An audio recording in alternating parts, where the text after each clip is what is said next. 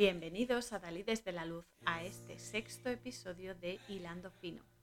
Hoy nos vamos a dejar inundar por la película La ciudad de la alegría, City of Joy, de 1992, dirigida por Roland Joffé y basada en la novela homónima de Dominique Lapierre, que además tiene un montón de alimento para el alma que hace mucha, mucha falta.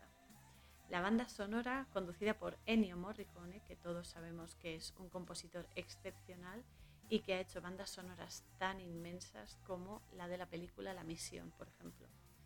También destacar el elenco de actores, que es bastante original. Entre ellos tenemos a Patrick Swayze, que es el protagonista de la película Ghost y de Roadhouse, entre muchísimas otras, y que personalmente amo con toda mi alma. Allá donde esté le mando todos mis latidos y todo mi amor porque me parece un alma llenísima de luz. También tenemos a Pauline Collins, Art Malik, Nabil Shaban y actores hindúes como Om Puri, Shabana Azmi y Santu Kouduri. Soy Cora Muñoz. ¡Comenzamos! Todo comienza en un quirófano, que es ese lugar, esa frontera entre la vida y la vida tras la vida. Que no es un juego de palabras, es que solo hay vida. Y esto, una vez que te das cuenta y que, realmente compruebas que es así, todo se hace más fácil. Pero bueno, la verdad es que aquí decimos que uno muere aquí porque cambia de naturaleza. La muerte es un tránsito, es un cambio de naturaleza, una mutación de, de la energía, una transmutación, mejor dicho, y pasas de una realidad física que es muy densa, y muy, muy pesada, vamos a ser sinceros, a una 100% espiritual y energética, en la que te expandes y, y, o sea, y sigues avanzando, ¿no? Pero bueno, la verdad es que cuesta, cuesta entenderlo. Y otra cosa que cuesta entender es que esto es bidireccional, o sea, tanto si tú mueres aquí, entre comillas, como, y pasas al otro lado y sigues adelante, como si tú estás en el otro lado y renaces aquí y te encapsulas en este cuerpo físico tan limitante y tan pesadito, eh, es bidireccional. Tú tienes aquí unas experiencias físicas y luego te vas allí para tener unas experiencias a otros niveles, que no son físicos, son energéticos. Pero siempre estás yendo, viniendo, yendo, viniendo. En el caso de que te encarnes. Si no te encarnas, pues supongo que irás a otros sitios o harás otras cosas. Hasta ahí no llego, pero eh, he entendido muchas otras cosas por otras experiencias que he tenido. Pero bueno, el caso es que la muerte es solo un tránsito, es como como cuando haces un viaje, el pasaporte lo enseñas y ya, ya está. Y la muerte es un acompañante, no es el enemigo. Pero bueno, es un cambio de estado y ya está, no se desaparece totalmente ni nada. Que no hay que tener miedo porque justamente es un cambio y ya está. Pero bueno, la verdad es que yo esto lo tengo asumido ya porque he pisado unos cuantos quirófanos ya desde nacimiento y para mí ya es algo de lo más familiar. Además, siempre se producen cosas la vez son fantásticas y terribles. Además es que ahí puede pasar de todo. Es un lugar muy, muy especial.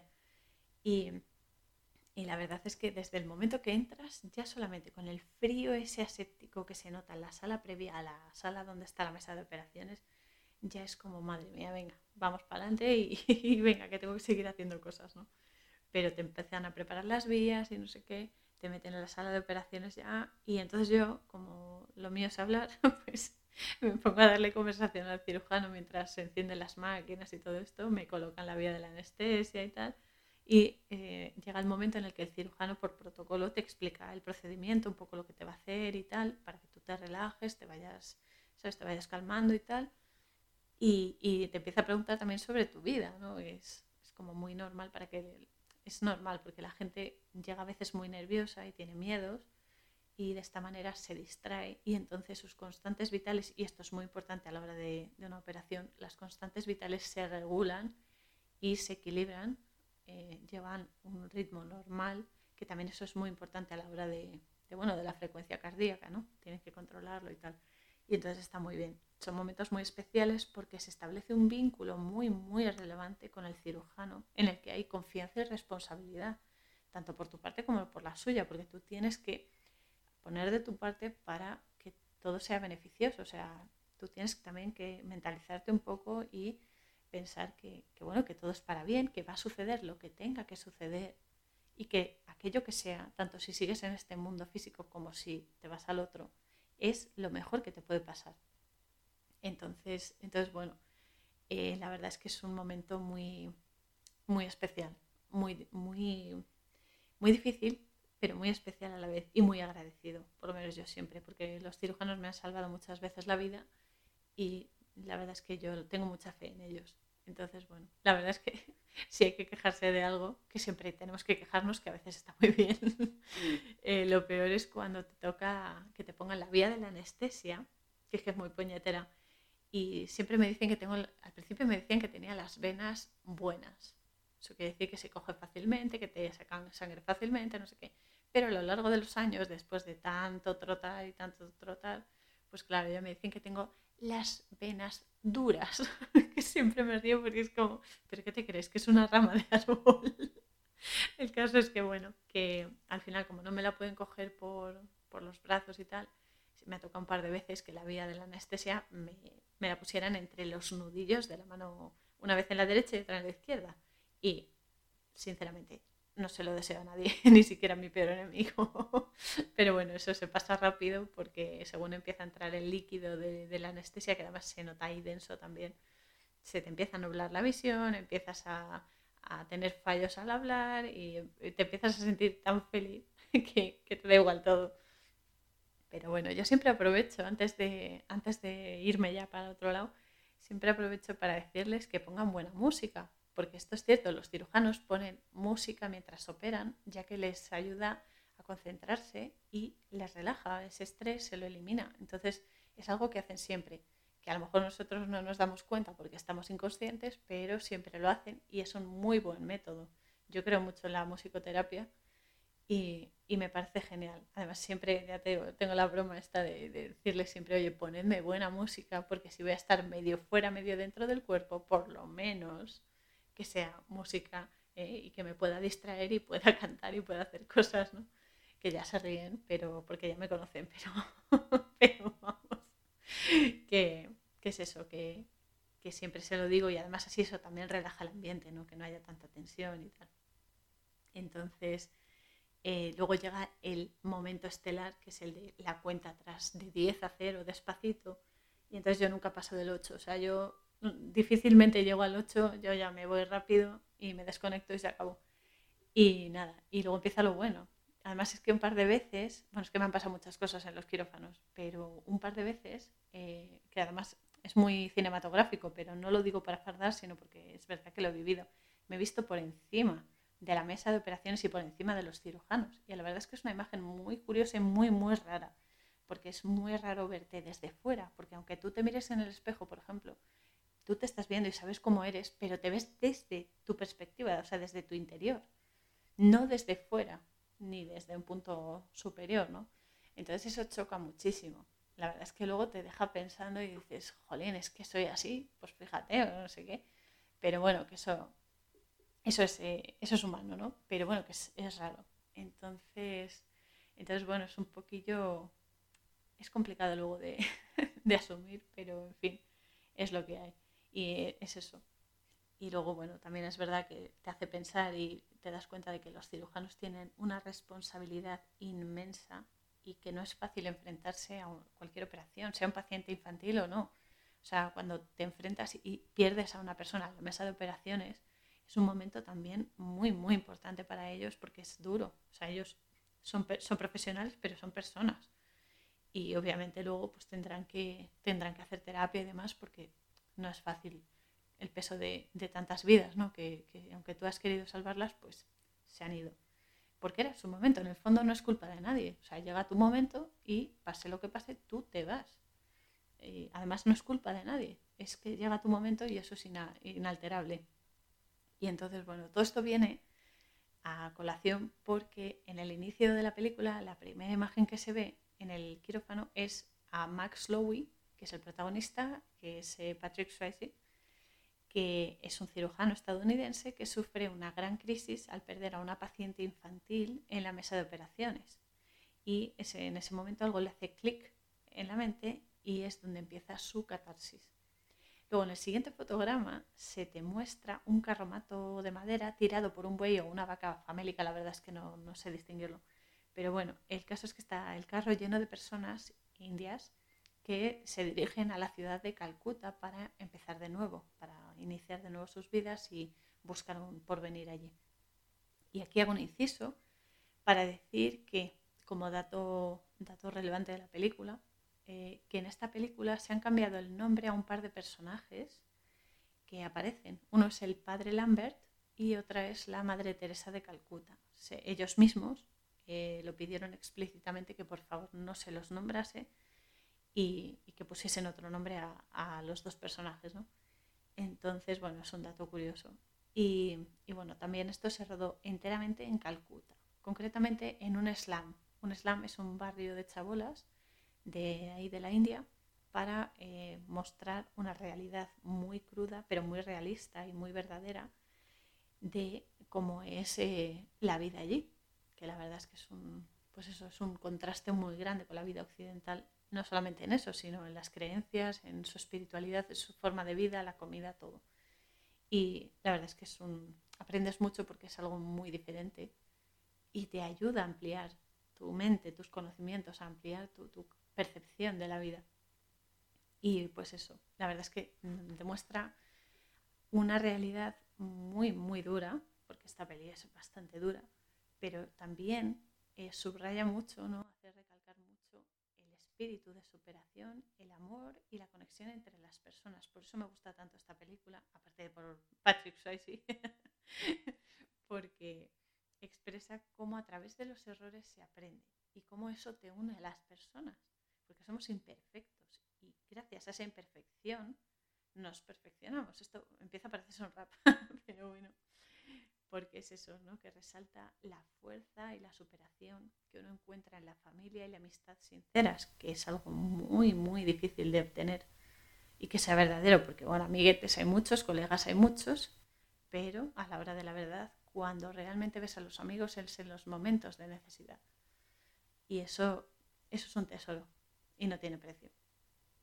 Entonces luego se ve a la familia de Azar y Pal, que es el padre, el otro protagonista es el padre de familia, que llegan a una estación de tren en la que hay una banda de música, como si diera la bienvenida a alguna personalidad destacada o algo así, pero que también contrasta con la gente que está en las vías, que son leprosos y gente pidiendo comida, pidiendo dinero, son pobres. Y entonces el hijo de Azari se pierde entre la multitud porque hay tantísima gente que es que no sabe dónde están sus padres y se va alejando, se va alejando. Y entonces va a la zona en la que hay unos leprosos que le piden comida. Y el niño, claro, se asusta, ¿no? Porque es un niño pequeño. Y cuando los padres dan con él, el niño le pregunta a su madre, que se llama Armita, si, si eso eh, le traerá mala suerte. O sea, las creencias que ellos tienen allí también son muy arraigadas. Y entonces, pues bueno, encuentran, eh, se van de allí de la estación, encuentran un lugar en el que reposar y dormir, que es a la orilla del río Ganges. Además, es muy explícito porque se ve que hay algunas personas que están sacando cadáveres del agua directamente. Y es un contraste brutal el que se observa. Sin embargo, porque a lo largo de la trama es que se verá que no es tanto lo que se tiene, sino lo que se comparte que esto es una clave súper, súper importante porque muchas veces creemos, ¿no? Nos pasa a todos en algún momento o con algunas cosas, que por más tener, o sea, por yo tengo más, yo tengo más, por tener más cosas cachivaches, ¿no? Más cosas eh, físicas, te crees que ya eres mejor que los demás. Y a lo mejor, ¿no? Una persona sencilla, sencilla y sincera, que a lo mejor tiene lo justo para vivir y quizás sea más rico interiormente que tú porque efectivamente se ha esmerado en ir más allá de lo físico y en valorar lo que realmente te llevas luego en el petate cuando cruzas al otro lado. Pero bueno, el contraste este se ve, se ve como unos pocos tienen, son los amos del cotarro y tienen la pasta y tienen el poder y no sé qué, y como muchos están en la calle mal viviendo y aguantando las burlas y las vejaciones de los niños ricos que eh, los tienen cogidos por la correa, por el cuello. Pero bueno, este contraste se ve y también es una reivindicación porque es cierto, o sea, hay momentos en los que ya no se puede aguantar esa situación. Y bueno, la verdad es que muchos piensan y se mueven por la vida como si las posesiones materiales fuesen efectivamente lo único importante. Pero es que eso no es lo que te llevas, porque cuando cruces el verdadero equipaje van a ser las experiencias que hayas tenido, el amor de las personas que hayas conocido y amado y el aprendizaje de las cosas y las personas que han sido los maestros más duros, o sea, esa gente que nos hace daño, que nos hiere. Esa gente son los mejores profesores, los mejores maestros que podemos tener, los más duros, pero los que nos hacen aprender lo más importante. Por eso tienen que ser tan duros, porque todos tenemos una función aquí. Y no digo que haya que aceptarlo, pero es necesario. Entonces, pues eso, llega un momento en la película en el que Atsari, que es el, hombre este, va con su mujer y sus tres hijos, recorren las calles de la ciudad en busca de trabajo, porque claro, tienen que buscar su medio de vida, y es cuando un hombre se le acerca y les ofrece alojamiento previo pago durante seis meses por 300 rupias. Atsari le dice que no tiene tanto dinero, que solo tiene 200 rupias y el posadero, que en el fondo es un timador, se lo queda y los deja ahí en la casa. Entonces más adelante se ve como los verdaderos dueños de la casa entran en ella y descubren, claro, a la familia de Atsari preparando la comida y entonces los echan porque, claro, dicen, joder, se nos han metido en la casa, a ver qué hacemos, ¿no? Y aquí entra en escena nuestro queridísimo Patrick Swayze, Max, en la peli, que se registra en una pensión que hay cercana donde están Atsari y su familia. Y allí eh, ellos lo llaman, hay una palabra hindi que se llama Shaib, que significa hombre blanco. Entonces siempre se dirigen a él como Shaib o Max Shaib, depende. Hay momentos en los que le llaman de una forma y otros de otra. Y entonces él está que no podía ser de otra manera, en un momento muy, muy convulso y encontrando muchísimas sombras interiores que debe solucionar, porque justamente cuando tienes un shock es cuando te empieza a salir toda la porquería que tienes que solucionar. Pero pasa en la India, pasa aquí, pasa en Orión, o sea, da igual. Y entonces, claro, empieza a salir los monstruos que tiene dentro. Y claro, es muy, es muy notorio que se haya ido a la India, es una buena necesidad y una señal sobre lo que necesita, ¿no? La desconexión de toda esa vorágine de la vida urbana occidental, de todo lo fácil, ¿no? Porque él ha tenido una vida fácil en la que ha tenido acceso a todo y allí no va a tener prácticamente nada. y ahí es donde va a aprender la lección de su vida con mayúscula. Entonces, claro, eh, es algo muy espiritual porque tiene que irse a la India para desconectar de todo lo físico, de todo lo material y reconectar con su lado más íntimo y más interior, o sea, con su espíritu. Él tiene que sanarse y para sanarse tiene que pasar penurias porque es la única manera de que abra los ojos y despierte. Entonces, eh, hay un momento que tiene un diálogo consigo mismo y que, bueno, que tiene descubrimientos y, se produce un crecimiento ¿no? a lo largo de la película. Y hay una escena que se le ve pensativo en un baño de la habitación que ha alquilado y que tras darse una ducha eh, de repente llaman a la puerta, ¿no? Y es el encargado con una chica de compañía que se ofrece y le dice que es una chica de compañía muy obediente y se larga. Y entonces la chica intenta seducirlo, pero él está en otra onda y él no quiere, no quiere movidas, no quiere marcha y acto seguido se ve un primer plano de un cartel que, que reza Have you ever dreamed of a Raja Double Spring as a present? Que, a ver, literalmente se traduce como ¿Alguna vez has soñado con una forma de vida a cuerpo de rey como regalo eh, o presente o forma de vida? Pero, esto es literal, pero también tiene un significado más profundo, como ¿alguna vez has soñado con una renovación enriquecedora como forma de vida, porque a ver, por un lado la palabra raya es una palabra en hindi para denominar a un rey y double spring en inglés es una expresión coloquial, casi es slang, que quiere decir una ganga, no un beneficio. También juegan con el significado de, eh, de otras palabras, de manera que, por ejemplo, raya sigue siendo rey o tu máxima expresión, ¿no? el poder que tienes. Double spring es como una doble ración de vida, porque Spring es la primavera y la primavera es el resurgir o el brote de la vida. Y también juegan con la palabra present, que present en inglés significa regalo, pero también hace referencia al tiempo presente, el ahora.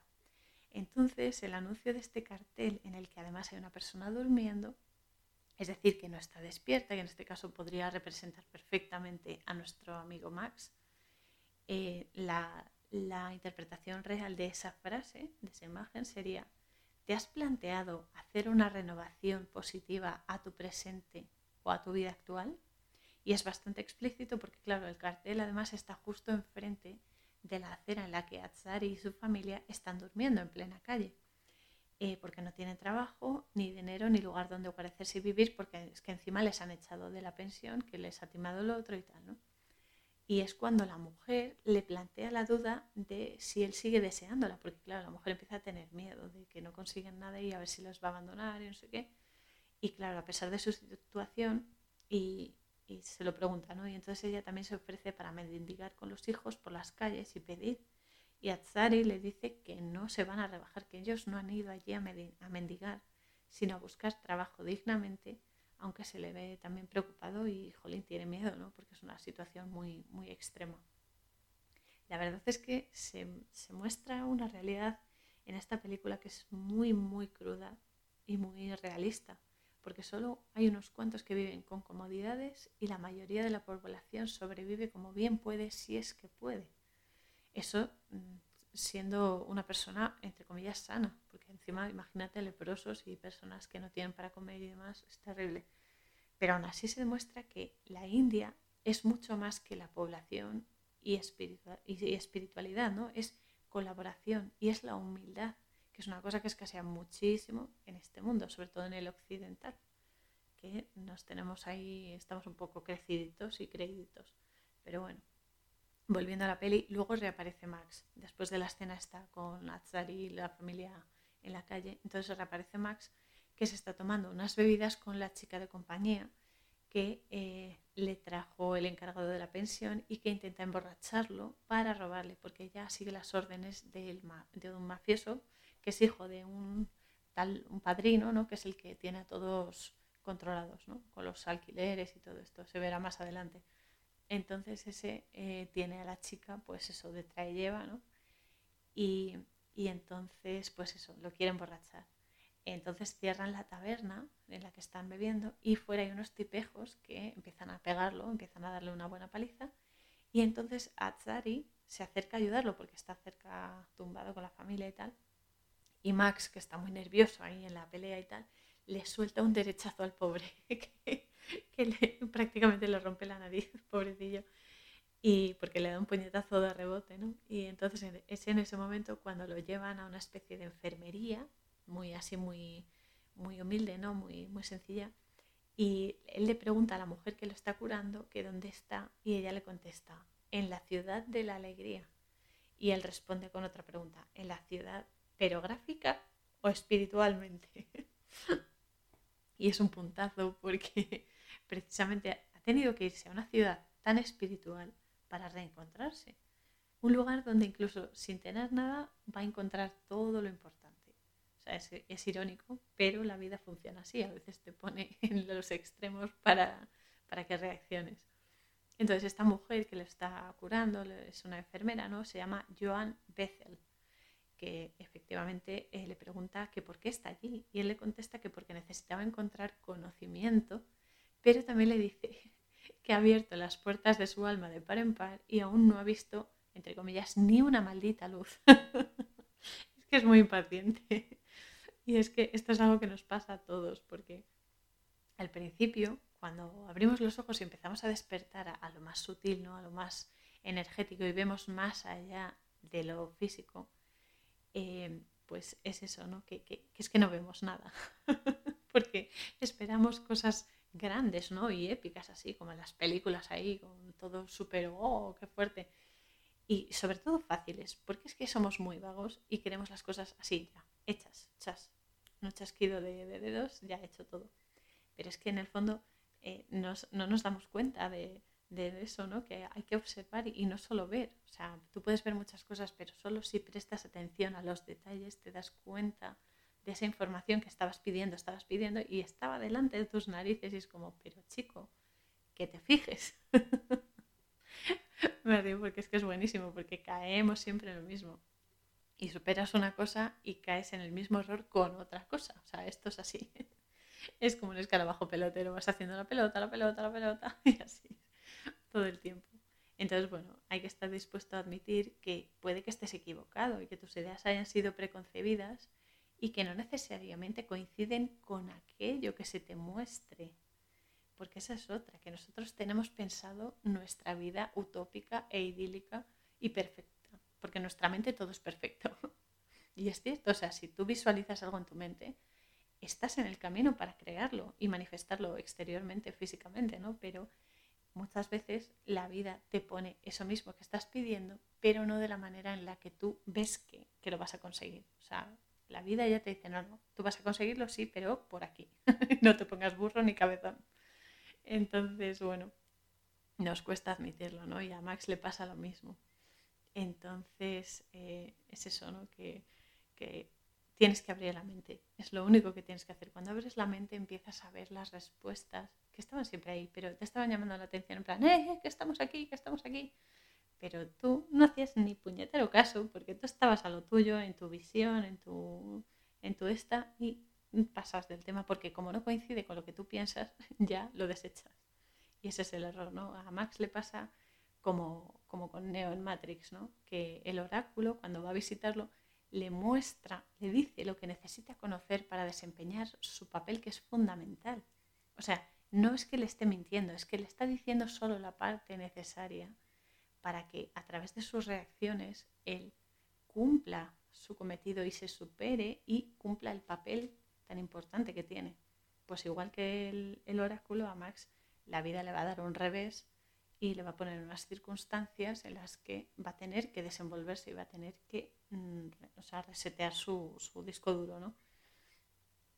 Y entonces es eso, ¿no? Que la vida va mostrando lo único y necesario para garantizar que tus pasos sean los adecuados, los que has venido a hacer, y no otros, porque tú ya has hecho un pacto. Y esto, claro, una vez venimos aquí, venimos como una tabula rasa, y ese es el problema, que como no nos acordamos ya, frustración, frustración, y venga.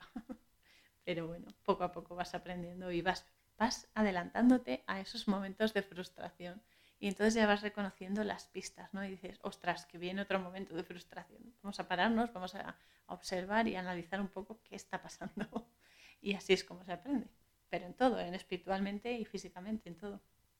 Entonces, bueno, te das cuenta de que la torpeza que tenemos, siendo así rígidos mentalmente, es lo que realmente complica todo.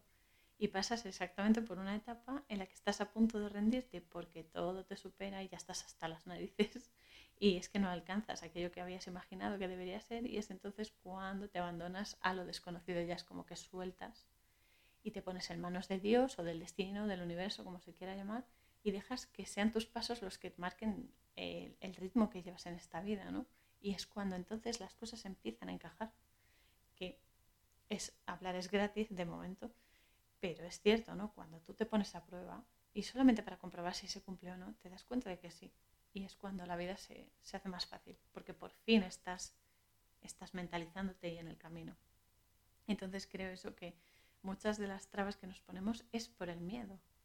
El miedo, por ejemplo, a no gustar, el miedo a equivocarnos, a ser insuficientes, a perder el tiempo. O sea, es todo miedo. El miedo mata la vida. No es la, vida, la muerte. La muerte no te mata, es el miedo. Porque el miedo te frena y el miedo te, te, te encarcela. Ese es nuestro problema, que no solamente es miedo a morir, sino ya miedo a vivir. Y ese es el problema total. Además, actualmente es el miedo que más tenemos, el miedo a vivir. Y eso lo único que hace es dificultarnos nuestro tránsito por aquí y ralentizarlo. Pero bueno, son lecciones que cada uno tiene que aprender a su manera y en su contexto.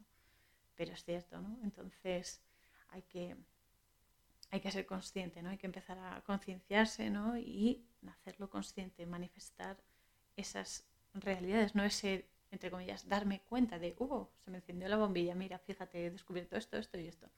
Y seguir adelante con esas herramientas que vas cogiendo, ¿no? A lo largo del camino. Entonces, pues bueno, de esto va todo, ¿no? Max está en ese momento tan, tan tremendo, ¿no? De, de, jolín, es que nada sale como yo quiero, es que estoy hasta las narices de todo, de hacer todo lo que todos me digan, de, las apariencias y demás. Y encima aquí vengo y hay más decepciones. el pobre está desesperado. Pero bueno, luego hay otro momento en el diálogo entre Max y Joan, ya más adelante cuando siguen en la clínica y tal, y ella le dice que por qué tiene tanta intriga, que si es un mafioso. y él le dice que según lo mire, según se mire, ¿no? Porque es un médico. O sea, está diciendo ya que tela con los médicos, ¿no?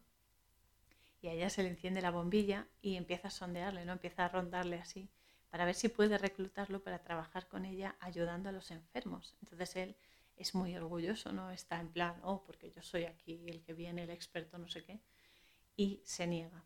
Y en ese momento, eh, pues eso, eh, le consigue un trabajo a Atzari como corredor de rickshaw. Rickshaw es un carromato indio para llevar a turistas. Y le consigue ese, ese trabajo porque le ayudó en la paliza, ¿no? Ayudó a que no, no lo matasen ni nada. Y así también le consigue una casa para que la familia pueda vivir en la ciudad de la alegría.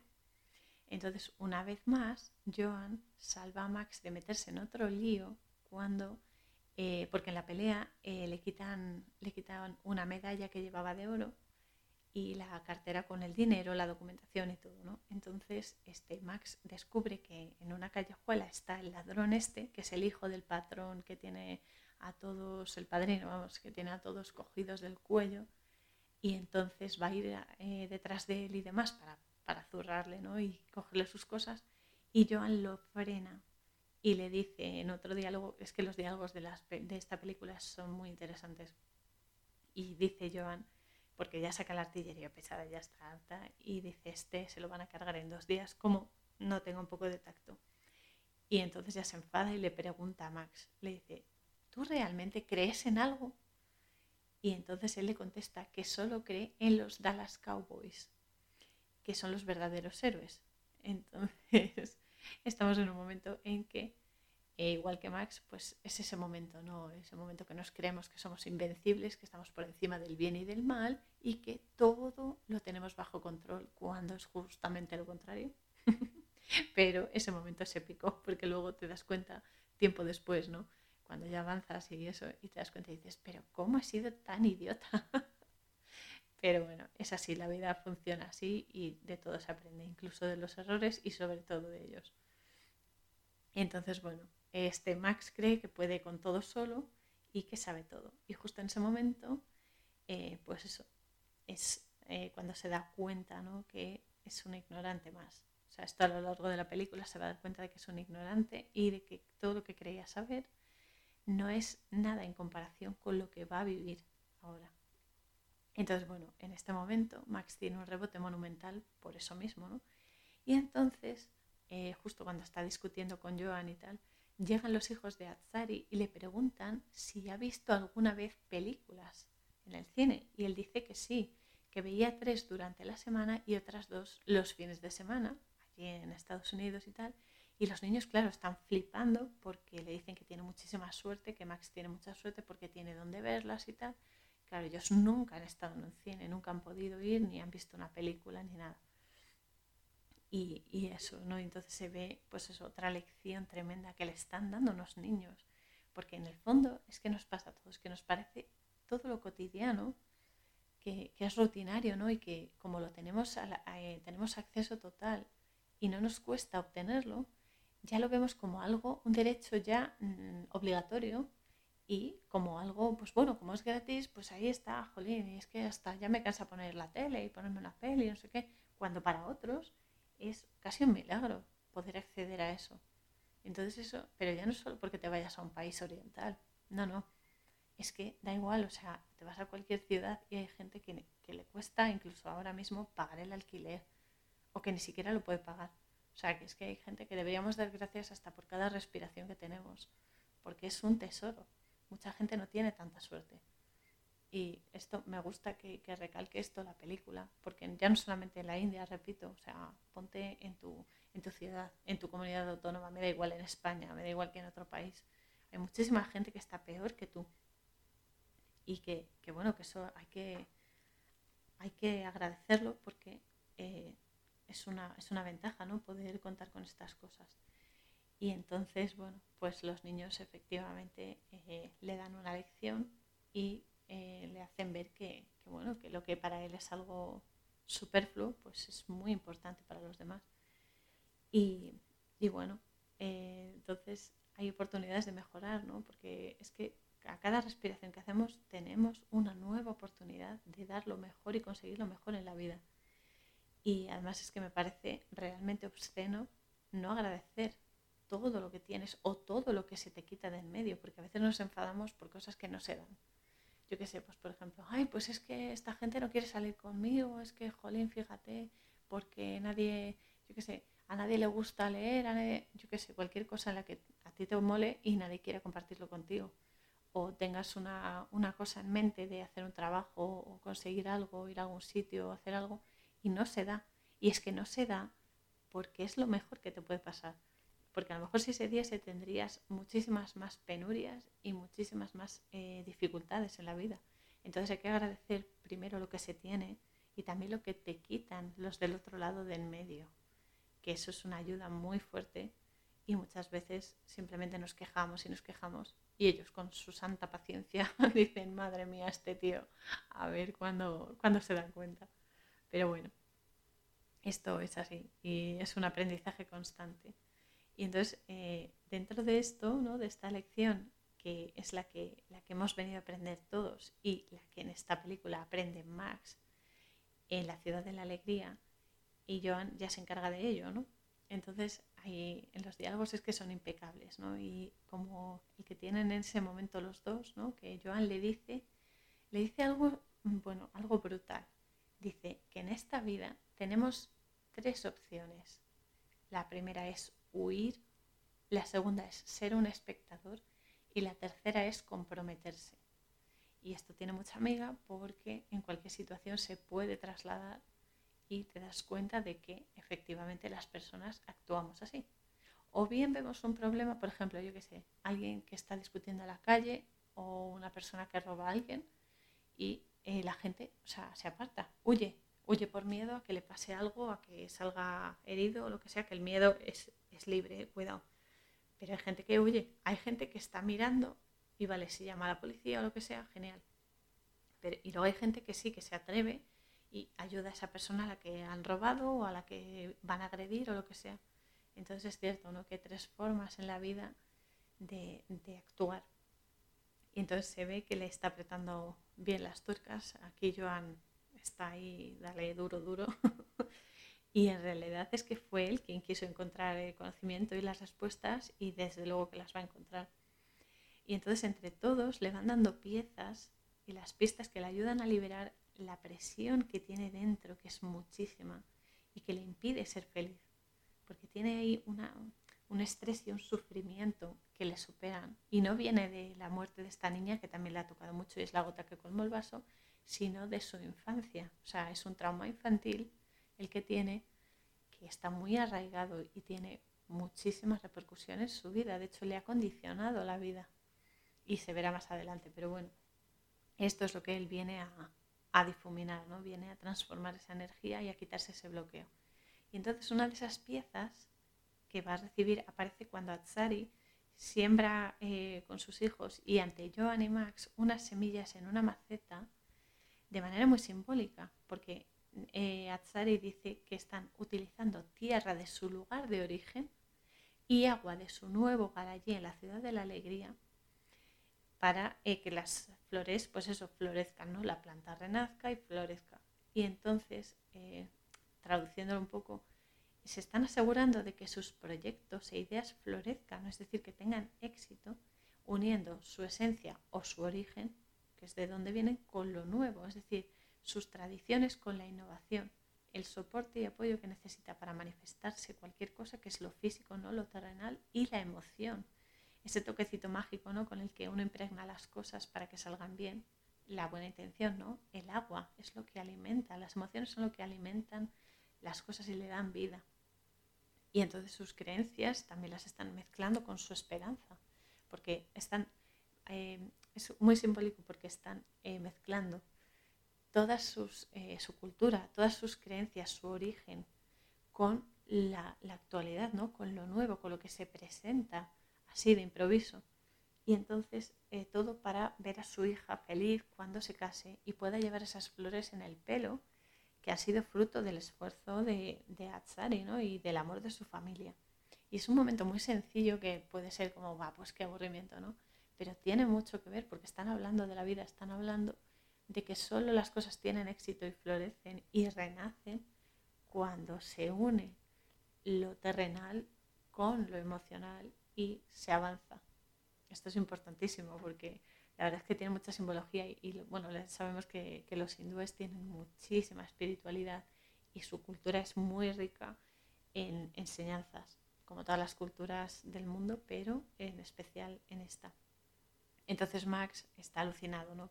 porque hay una diferencia abismal entre la forma de ser y de vivir que él tiene y la de aquella gente para la que cada segundo es una bendición. O sea, es que es súper, súper contrastado todo porque él lo ha tenido todo al alcance, es lo que decimos, que lo ha tenido todo al alcance de la mano y sin embargo está totalmente insatisfecho y sin embargo ellos con, con lo mínimo, con unas semillas plantadas en una maceta, son súper felices y se emocionan porque gracias a Dios va a poder la hija casarse y va a tener esas flores que ponerse y ser la más guapa en ese momento, guapa de alma y guapa de cuerpo.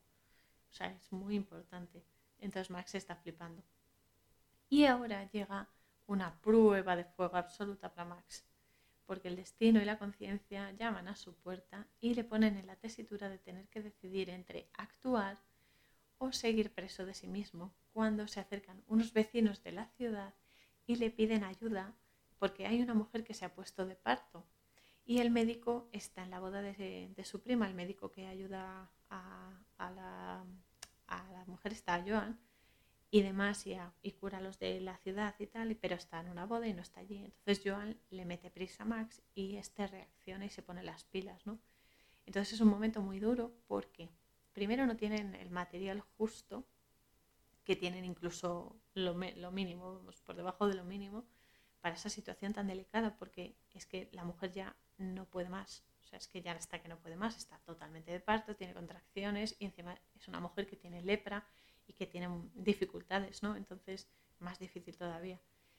Y entonces eh, también va la mujer de Atzarim, que ayuda a Max en el parto, y le da la mano a la parturienta, que como es leprosa, pues claro, al principio le da como un poco de cosilla y tal, pero hay un momento muy especial en el que Atzarim le dice que no toque nada para no contagiarse, se lo dice a la mujer, y ella le dice que si tienes un corazón limpio, no ocurre nada, puedes tocar a un leproso y no te vas a enfermar, no te vas a contagiar, porque ellos son como muy, tienen pues esas creencias como muy arraigadas, ¿no? Entonces, es un mensaje impresionante, porque te está diciendo claramente que lo que los enfermos necesitan es primero sinceridad y después cariño y empatía. Y esto lo respaldo porque yo soy paciente, bueno, he sido paciente y, y la verdad es que es lo único que necesitas. Sí, los términos médicos y tal, pero lo que más necesitas es que la gente te trate con sinceridad y con un poquitín de cariño, por lo menos. Y entonces eh, es algo que muchas veces se olvida, porque, por ejemplo, es que una caricia, como por ejemplo cuando la mujer de Atzarim le sostiene la mano a esta mujer que está dando a luz y que está en un momento tan difícil y tan doloroso. Y consigue que al cogerle la mano ella se relaje, porque tiene su apoyo y su cariño, tiene su energía y ella lo está notando. Y entonces ella está más tranquila, se relaja y por lo tanto está sanándose mejor y más rápido. Y tiene efecto directo con el organismo porque es el tacto, tiene, transmite energía y la energía de esa persona, que es que no me cansaré de decirlo, eh, es lo que los enfermos necesitamos. Ya lo digo porque es que me he visto en esta situación muchísimas veces y eh, porque tampoco tengo paciencia. Entonces repito mucho las cosas, pero bueno, lo que sí pedimos como pacientes, cualquier persona en el fondo, es que se nos traten con sinceridad y con amor, que no somos monstruos ni somos un peligro, que a veces la gente va como, o bien viene en plan, ay, que se va a romper, o bien en plan, ay, no la toques a ver si te va a contagiar y te va a pasar lo mismo. Y no se puede ser así. Hay que ser más empáticos y pensar que es una situación muy comprometida y muy, desde luego, muy desagradable, porque a nadie le gusta estar enfermo y a nadie le gusta estar mal. Entonces esto es algo que, que debería, debería interiorizarse ya. Porque un acto de amor tiene un poder infinito en el soma de una persona, ya no digamos en su energía, que la depura y la restaura. Eh, y entonces esos prejuicios que nos impiden ver que son, somos personas todos, que lo estamos pasando mal, eso hay que vencerlo y hay que saltar esa barrera y darse cuenta de que un enfermo es igualmente una persona y que tarde o temprano, por desgracia o por fortuna, todos siempre tenemos algún achaque, alguna enfermedad o lo que sea. Y todos queremos que nos quieran, que nos amen. Eh, y obviamente también queremos querer, ¿no? Entonces esto hay que, hay que interiorizarlo y en esta película se, incide también en esto un montón, en este caso con los leprosos, pero podría haber sido cualquier otro, otro enfermo, otro tipo de enfermedad. Entonces eh, es importante y ahí hay que darse cuenta de que esto se tiene que superar ya.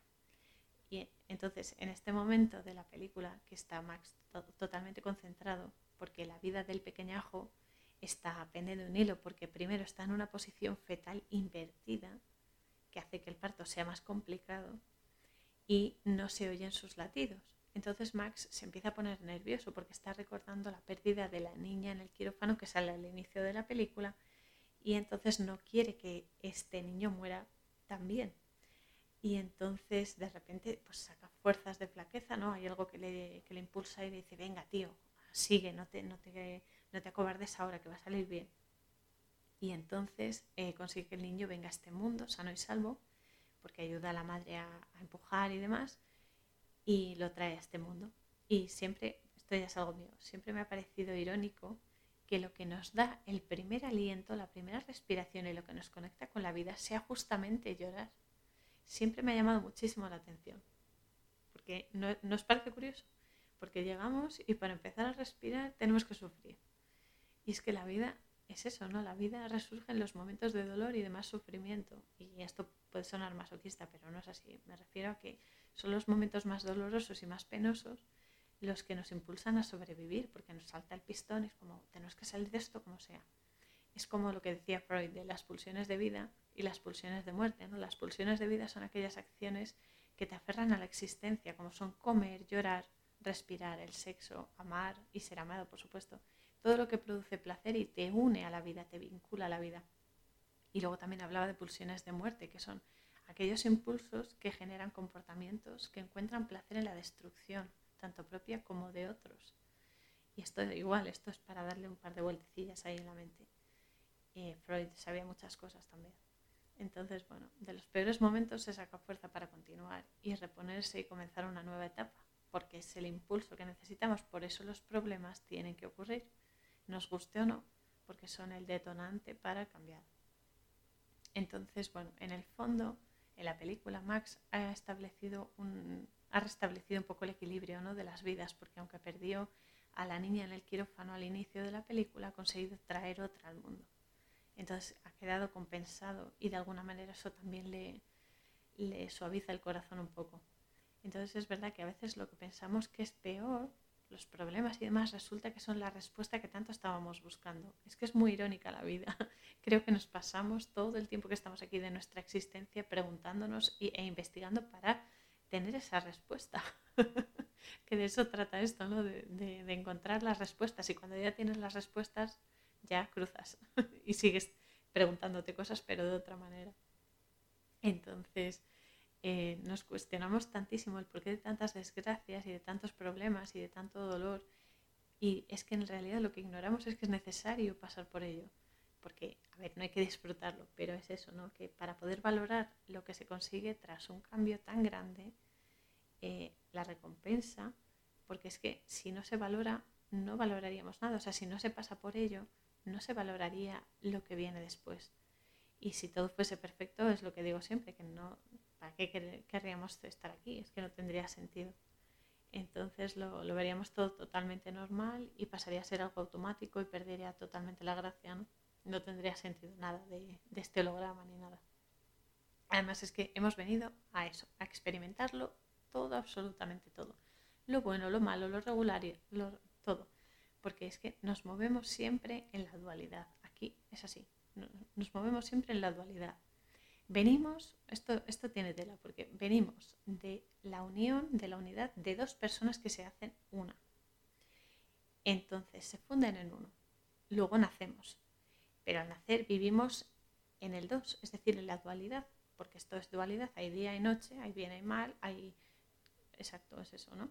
Entonces es la dualidad. vivimos aquí, pero hemos sido creados en tres dimensiones, de momento, eh, para poder convertirnos, ¿sabes? Para poder experimentar y así ascender más adelante a la cuarta dimensión o superiores. Eso, eso ya no se sabe. Pero bueno, quiero decir que somos una progresión perfecta y se trata de ir sumando características, conocimiento y aprendizaje para pulirnos ¿no? y perfilarnos y adecuarnos a las necesidades de cada dimensión. Primero, de nuestras dimensiones interiores. Siempre digo que somos multidimensionales porque tenemos varias dimensiones interiores, que son emociones, pensamientos, actitudes, acciones, comportamientos. Y también tenemos dimensiones exteriores, que es la manera en la que desarrollamos las interiores para así manifestarnos en planos superiores. Somos multidimensionales porque actuamos en diferentes dimensiones como las que ya he nombrado y que conocemos de sobra y también multifrecuenciales porque dentro de las diferentes dimensiones vibramos en diferentes anchos de banda frecuencial. Eh, a veces es una vibración más alta cuando nos sentimos felices, cuando conseguimos nuestras metas, cuando superamos los miedos y las barreras, y otras más bajas, que es cuando, por ejemplo, nos enfadamos o nos invade la tristeza, el miedo, la pesadez, la apatía, etc. De hecho, es algo importantísimo porque es vital. Es vital trabajarse para vibrar lo más alto posible, lo máximo que uno pueda, y siempre va a haber niveles que tengamos que alcanzar, ¿no? Porque todo es un aprendizaje constante e infinito y cuando consigues algo ya tienes otra cosa que superar y así ad nauseam, o sea, esto no para.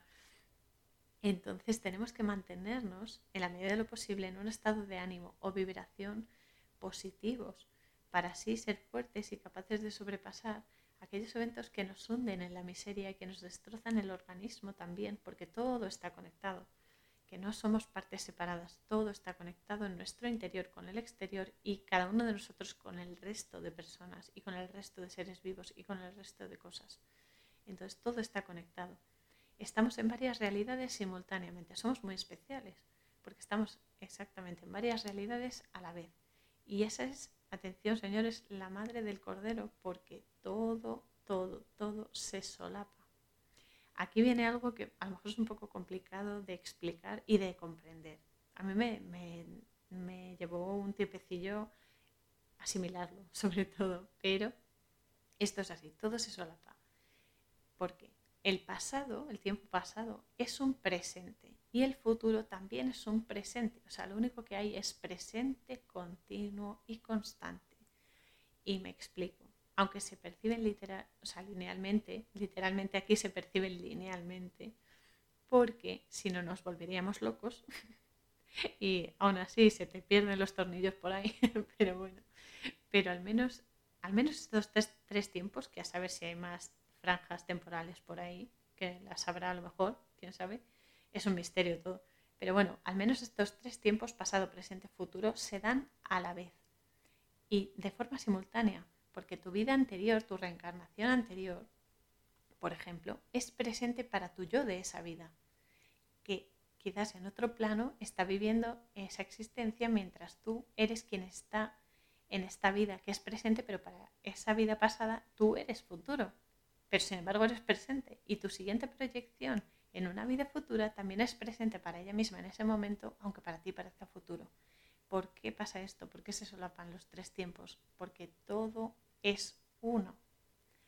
Y al final somos multidimensionales porque aunque tú, yo por ejemplo aquí soy Cora, pero en mi encarnación pasada fui otra parte de mi alma que está viviendo en ese momento. O sea, somos momentos, el multiverso. Entonces todo se da simultáneamente y por eso muchas veces los planos dimensionales se cruzan, que es cuando la gente dice que los planos se solapan y es cuando hay gente que ve espíritus o gente que tiene experiencias extrasensoriales e incluso extracorporales.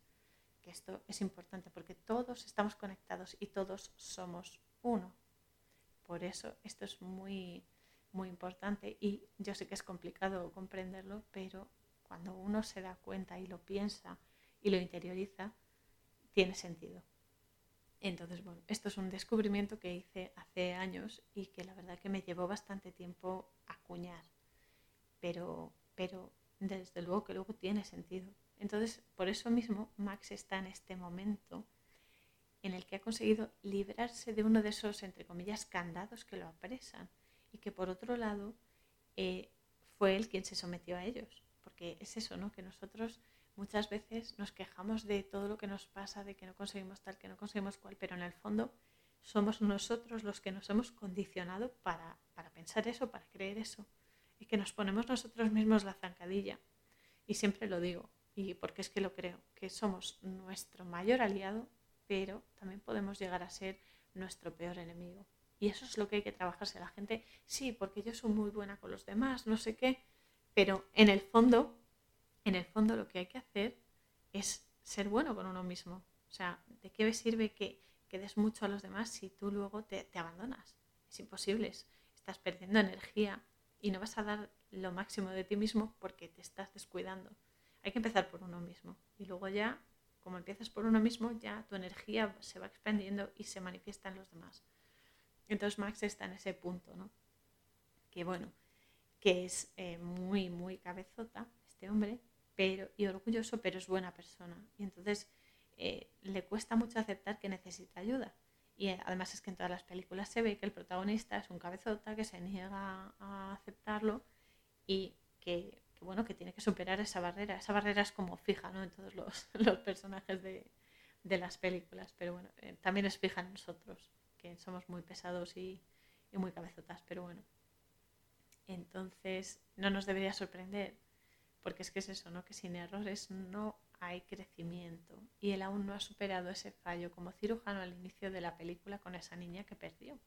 Que no fue tampoco culpa suya, pero él sigue, sigue, sigue en el run run de que, de que, bueno, que fue culpa suya. Entonces es incapaz de, de perdonarse por algo que es que ni siquiera él provocó. O sea, hay cosas que se complican a veces y pues eh, llega tu momento y punto, no hay más. Entonces puede sonar un poco fuerte expresarlo así, pero en este caso, o sea, es que el, era el momento natural de partida de esa niña y se fue y ya está. Y eso le está ahogando porque él no lo supera. Entonces lo que realmente te rompe el coco aquí es darte cuenta de que aunque huyas de ti mismo, que lo hacemos todos, repito, aquí no se salva nadie, eh, como le pasa a Max, siempre te acompañas. o sea, tú quieres huir de tus problemas y quieres huir de tus oscuridades, que de las oscuridades no hay que huir, hay que mirarlas a la cara y decirles, che, que sé que estás ahí, ¿eh? Cuidadito, en la jaula te quiero ver.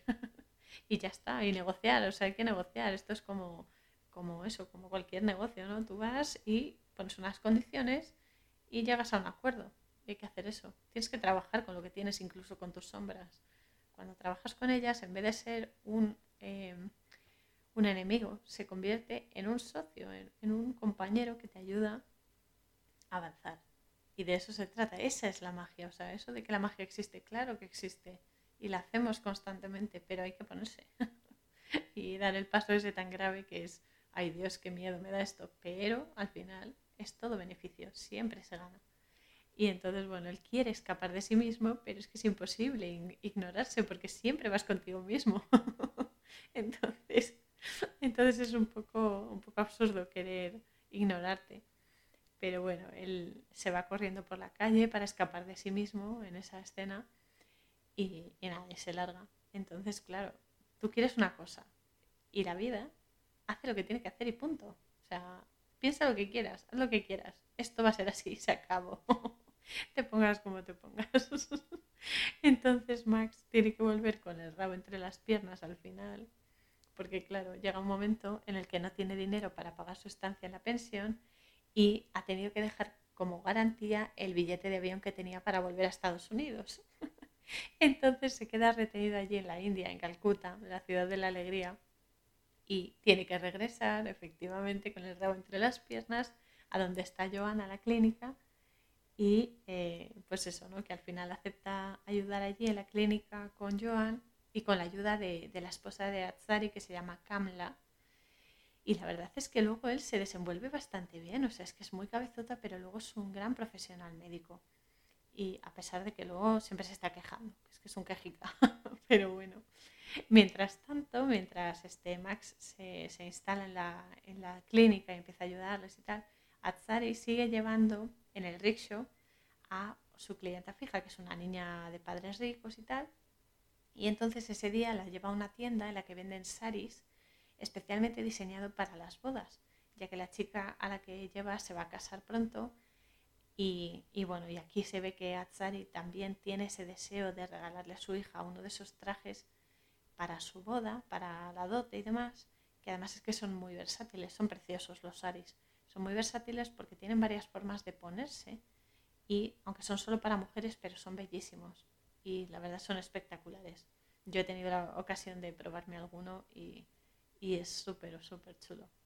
Entonces, bueno, aquí es cuando Joan y Max deben hacer frente común al hombre que les alquila el edificio donde tiene la clínica gratuita, porque bueno, este hombre es el padrino, ya sobran las palabras. Entonces es el que les cobra el alquiler a los vecinos en el área que él domina y se eh, aprovecha de ellos. Y entonces los tiene, pues eso, con el agua al cuello, ¿no? Entonces van Joan y Max y se enfrentan a él, porque claro, este señor les quiere subir el alquiler porque han hecho una ampliación para poder curar también y sanar a, los, a la gente leprosa, ¿no? A los leprosos que, claro, están denostados porque porque bueno, los, la gente que está normal pues no quiere juntarse con ellos, ¿no? Entonces, eh, pues no, entonces hay que curarlos y ellos deciden llevarlo a cabo. entonces este hombre, el padrino, les dice que, atención, ¿eh? les dice que la gente no cambia, que no van a aceptar que se los cure por miedo al contagio, los, el resto de vecinos y demás, y que ha aprendido a desconfiar de aquellos que dicen que hacen las cosas por el bien de las personas. Es que esto es muy fuerte porque cuántas veces nos han vendido, nos han convencido para colaborar en alguna campaña o alguna historia y tal, por, entre comillas, el bien común. Esa frase estelar que se oye tan a menudo en todos los medios, en todas partes, del bien común, el bien de todos, tal. Y luego ha sido un total fiasco, porque en el fondo es una, una mentira y una tapadera, ¿verdad? Y desde luego que genera un primado negativo impecable también. Esto en la película y en la realidad que es todavía más duro. Entonces, aquí aclarar que el primado negativo consiste en decirte la verdad entre argumentos trágicos o de comedia para generarte un rechazo automático a esa información, que además es que lo refuerzan con condicionamientos visuales en segundo plano, sobre todo en segundo plano. Por eso siempre digo que la trama general de la película está muy bien, siempre que vemos una pero la información impacta de lleno y de forma subliminal en el inconsciente y deja una huella en nuestra mente. Se encuentra justo en lo que no se resalta, es decir, lo que no se dice o queda mimetizado con la escena. Las cosas en segundo plano son las más relevantes porque les estamos prestando una atención subliminal, pero se queda en nuestro, en nuestro inconsciente. ¿no?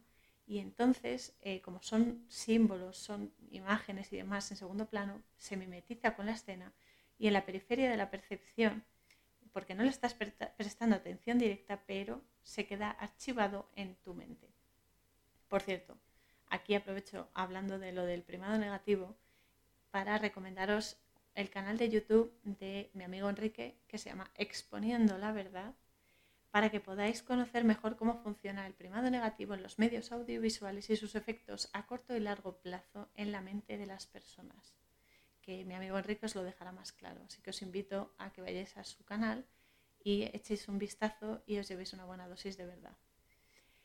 Volviendo a la conversación de la película, eh, siguen con el casero de, de la clínica y este sigue su discurso, así en plan chulo, y suelta unas perlas que no tienen desperdicio alguno, porque dice una frase que es realmente impactante y muy, muy gráfica, ya no solo por de la sociedad de ese lugar ¿no? y en ese momento, sino incluso ahora en la actualidad y en el mundo occidental, que se las da de ser desarrollado, completo lleno de posibilidades, todo precioso, ¿no? pero que en el fondo son unos cuantos, unos pocos, los que disfrutan de los beneficios, mientras muchos, eh, con nuestro trabajo, hacemos posible los lujos de estos primeros. ¿no? Entonces esto también se da en la película. Y la frase que dice aquí el señor padrino es la siguiente. Disciplina, disciplina, querido doctor. El hombre se puede domesticar si posee mucho o si no tiene nada. ¿Quiénes son los rebeldes? ¿Quiénes los desobedientes? Aquellos que solo tienen un poco, De modo que si no es suficiente para todos, lo mejor es que la gente no tenga nada. ¡Boom! ¡Toma! Nos suena, que sí. Creo que queda bastante bien expuesto las implicaciones de este speech, del caballerete este, si se contextualiza en nuestro día a día y la maquinaria social que se encuentra vigente, ¿no? Entonces, bueno, después continúa su exposición comentando que él cuida de sus hijos manteniéndolos al amparo de su luz, literalmente esto, leyendo sus caras y aumentando poco a poco su, entre comillas, cuota de responsabilidad, porque así se garantiza tranquilidad y acaba con la agresividad superflua. El Señor, vamos, se está resarciendo, se está quedando tan a gusto y se está pavoneando con el control que tiene sobre las personas. Con las ricas porque están atadas a ciertos comportamientos para mantener estable su estatus, que no deja de ser otro tipo de esclavitud en el fondo. Y también igualmente habla sobre el control impuesto sobre aquellos que son pobres y que no tienen nada, porque esto es, entre comillas, el pan nuestro de cada día, porque si esta gente quiere conseguir algo en la vida, sea un trabajo, sean ayudas, sea comida, sea lo que sea, deben adaptarse a un conjunto de normas que la gente con poder ha creado a su conveniencia para que hagan lo que a ellos les conviene, nunca mejor dicho, sin quejarse, sin oponerse y, entre comillas, y perdón por la expresión, pero es que es así, tragándolas dobladas, porque efectivamente les va la comida y la supervivencia, ya no solo de ellos, sino de su familia. Y con eso se hace un chantaje moral impresionante en la película y en la realidad, para que no nos vamos a engañar. Entonces esta gentuza, como, como, bueno, como este el padrino de la película, se valen del miedo y de la necesidad de las personas y juegan con ellas, viendo cómo se tienen que adaptar a todo eso para poder sobrevivir en este mundo y poder avanzar que nada nuevo bajo el sol, ya lo sabemos, y ya se reflejaba en esta película del 92, que solo hay que hacer cuentas. Es que la verdad es que es un asco, pero bueno. Eh, entonces esta secuencia de este diálogo que están teniendo en la película es muy salvaje y muy cruel también, porque es que encima este hombre los intenta sobornar con unos caramelos para que acepten la visión que les acaba de exponer, ¿no? Para que acepten sus normas y demás, es asquerosísimo. Y entonces es cuando ya Max se empieza a dar cuenta de las circunstancias tan deplorables en las que se vive allí y ya revienta del todo y casi llegan a las manos, ¿no? Entonces les salta y, le va a zurrar y tal. Pero bueno, Joan otra vez lo para y se marchan de allí. Además es que empieza a atar cabos porque uno de los hijos de este cacique es el que le robó la medalla y la cartera con la documentación, el dinero y todo eso. Es que Max no es tonto, ¿no? Entonces él empieza a darse cuentas y hasta hace bromas con Joan, que ya, ya es un gran paso, ¿no? Ya se está abriendo, aunque todavía le queda un duro camino. Y después de todo esto se reúnen eh, los habitantes de allí con ellos dos, con Joan y Max, y él les dice que no pueden permitir ese abuso y que tienen que reaccionar, porque si se enfrentan todos juntos, conseguirán que dé marcha atrás con esas maquinaciones que tiene, ¿no? Porque uno solo no puede enfrentarse a un gigante, pero uno tras otro y otro y otro y otro sí hacen fuerza. Eso es lo que les dice Max. Y lo que les pasa a los habitantes de la ciudad es que, claro, le sueltan a la cara a Max que él lo ve todo muy fácil porque en unos días va a volver a su vida occidental, donde todo es fácil y ellos seguirán viviendo allí. Y entonces Max los espabila un poco diciéndoles que claro que parecen ovejas, agachando la cabeza, y que si continúan así, los va a arruinar por completo y los va a dominar por completo. Que como en todas las reuniones, pues empiezan a hablar todos a la vez y tal, unos defendiendo una postura, otros otra, y es cuando Kamla, que es la mujer de Atsari, interviene y dice que el padrino, que aquí ya os digo que es este señor asqueroso, eh, es fuerte y poderoso, pero que ciertamente ellos no han tenido nunca una casa como ahora, ni tantos amigos como tienen ahora y ella es muy sincera y muy clara porque reconoce que este padrino, el tío este, podría matarlos, pero que siempre hay que elegir, que deben elegir.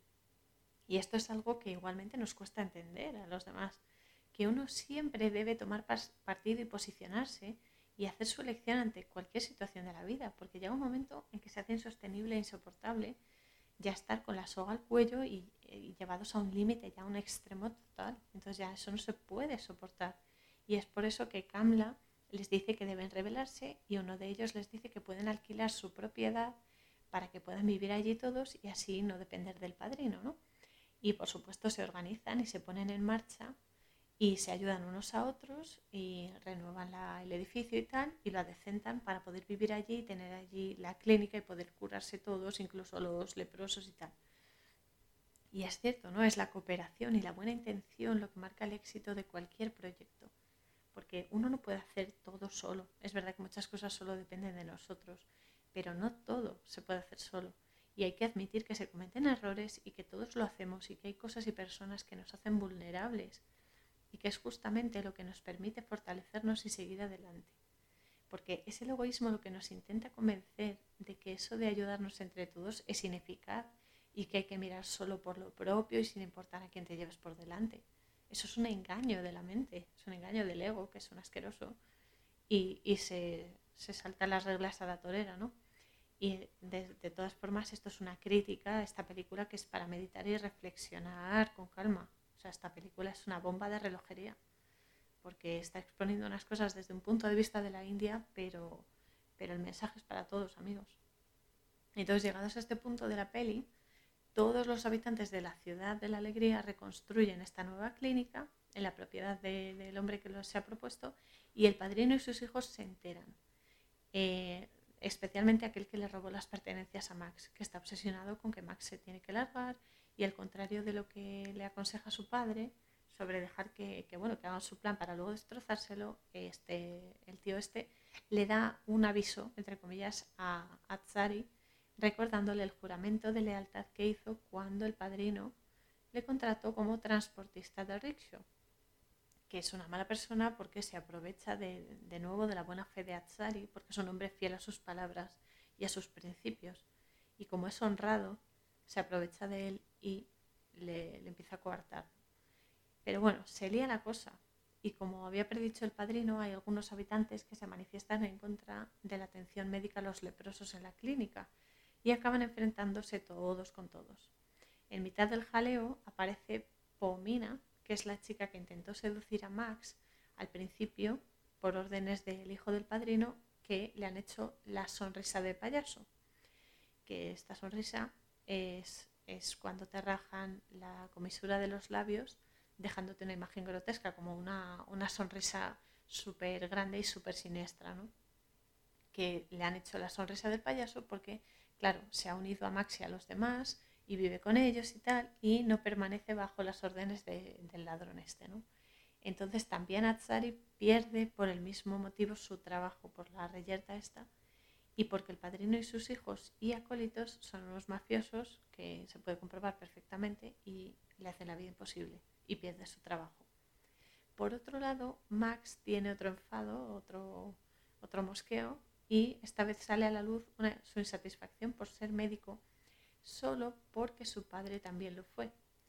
Ha seguido todos y cada uno de los pasos de su padre y no le ha producido bienestar ni nada, o sea, los ha seguido pues por inercia. Aparte también dice que se va de allí porque no puede hacer frente a tantas necesidades y miserias de la gente, que ya le sobrepasa tantísimo dolor y tantísima porquería, ¿no? Y Joan le da un repaso fino de campeonato. O sea, me encanta esa mujer porque lo deja fino filipino y le dice que entregarse a los demás siempre es doloroso, que es una lucha para que no se olviden la compasión y la humanidad y que no se pueden permitir el lujo de perderla. Y tiene muchísima razón, porque si perdemos lo que nos hace humanos, todo eso que nos hace benévolos y empáticos, nada tendrá sentido en ningún momento. Por eso ya Joan se pone, se pone en su sitio y le dice que es muy duro lo que están haciendo, pero que incluso él lo está haciendo como mejor sabe, y que realmente si huye de sus fantasmas acabarán encontrando lo que debe plantarles cara y solucionarlos, porque si no, no va a poder vivir tranquilo. Y la enseñanza aquí está en que para solucionar las cosas tienes que solucionarte tú antes, porque si no, no vas a rendir adecuadamente ni vas a vibrar lo suficientemente alto como para poder superar esos problemas y recuperarte. En los momentos más oscuros, como decía Santa Teresa de Jesús, en la noche oscura del alma, es cuando más hay que brillar, porque se hace más duro y hay que romper esa barrera para poder superarse y superar estas situaciones, como la desesperación que tiene Max o la pérdida de trabajo de Atsari, que son momentos muy crudos y situaciones muy extremas, pero es justamente cuando no se puede perder esa esperanza, porque es el momento justo en el que uno tiene que aferrarse a su esperanza y a su fe y a su confianza en que todo va a salir bien. Por eso uno de los leprosos le enseña a Max un rickshaw que han robado a la policía, que son muy cucos, y se lo han enviado a la poli. Y le van, le van a arreglar a el, el rickshaw para que pueda seguir trabajando, ¿no? Y también el leproso es que va por delante de todos, porque es un tío listo y, y buena persona, mola un montón. Y claro, también aprovecha para hacerle ese regalo a Tsari para que él pueda recuperar su trabajo, pero también para que Max se vuelva a ganar el corazón de la gente porque claro, con su cabezonería y la reyerta han perdido la confianza en él, ¿no? Entonces este hombre va a ayudar a que Max vuelva a tener credibilidad entre ellos. O sea que es una buena persona, es un detallazo a tener en cuenta, ¿no? Y, y por eso, entonces, es que es, es muy claro, ¿no? Porque uno crea sus oportunidades. Lo bueno, o al menos una de las cosas buenas que tenemos las personas, es que creamos nuestra realidad. Tenemos unas variables como punto de partida, ¿vale? Eso es cierto unas situaciones que van a ocurrir y que se pueden modificar. Para ello, lo que tienes que hacer es enfocarte en lo que se puede sacar de esa situación por muy negativa que sea. Porque parece que cuando una situación es mala, nos echamos atrás y es justamente cuando hay que dar ese impulso y tomar las riendas para no, no descabalarnos y caer en la cuneta. ¿no?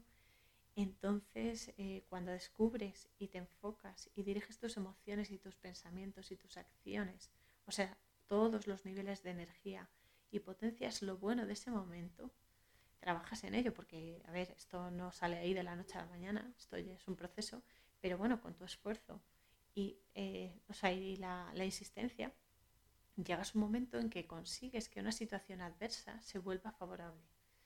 En la peli, por ejemplo, roban el rickshaw a la policía, pero juegan con sus reglas. Hay que jugar con las reglas del sistema, porque eh, es así, no podemos salir del sistema, pero, pero, siempre se pueden modificar ciertas cláusulas, digamos, como Max y Azzari, que llegan a la conclusión de que él no puede estar sin trabajo y que si hace falta sobornarán a los policías como los policías sobornan a los demás y eh, seguirá así trabajando y evitarán la zona en la que está el padrino. Yo no justifico este comportamiento en plan mafioso y demás, pero hay que verse en esa situación para ver cómo uno reaccionaría, porque desde la barrera todo se ve muy, muy fácil ¿no? y, se critica mucho, pero hay que verse en esa situación y verte con el agua al cuello para saber cómo vas a reaccionar. En los momentos más desesperados salen esas pulsiones, ¿no? Como una vez, por ejemplo, esto lo, digo como dato a, resaltar porque viene a colación, una vez eh, escuché la noticia de que un niño había sido aplastado por un coche en un accidente y eh, con tal de sacarlo con vida, la madre en ese momento fue capaz, eh, porque le subió así la adrenalina y sacó fuerzas de no sé dónde, porque es bestial, y pudo levantar el coche y pudo sacar a ese niño de allí vivo, a su hijo. O sea que en los momentos más extremos es cuando salen unas capacidades ahí latentes que tenemos que son impresionantes. Entonces, claro, el caso es que Atzari, eh, cuando ve el rickshaw que le han arreglado, eh, sigue negando la ayuda porque tiene miedo al padrino y sus hijos y también porque está empeñado en que como es de origen humilde, nunca va a ser un gran hombre. O sea, él tiene esa, esa idea preconcebida y de ahí no lo sacas. Y entonces aquí le toca a Max ponerle en su sitio y le dice que no es un hombre pequeño y que debería dejar de culpar a otros por algo en lo que él también ha influido al dejarse manipular. Porque amigos, el despertar es duro, es muy duro, pero hay que hacerlo, hay que despertar.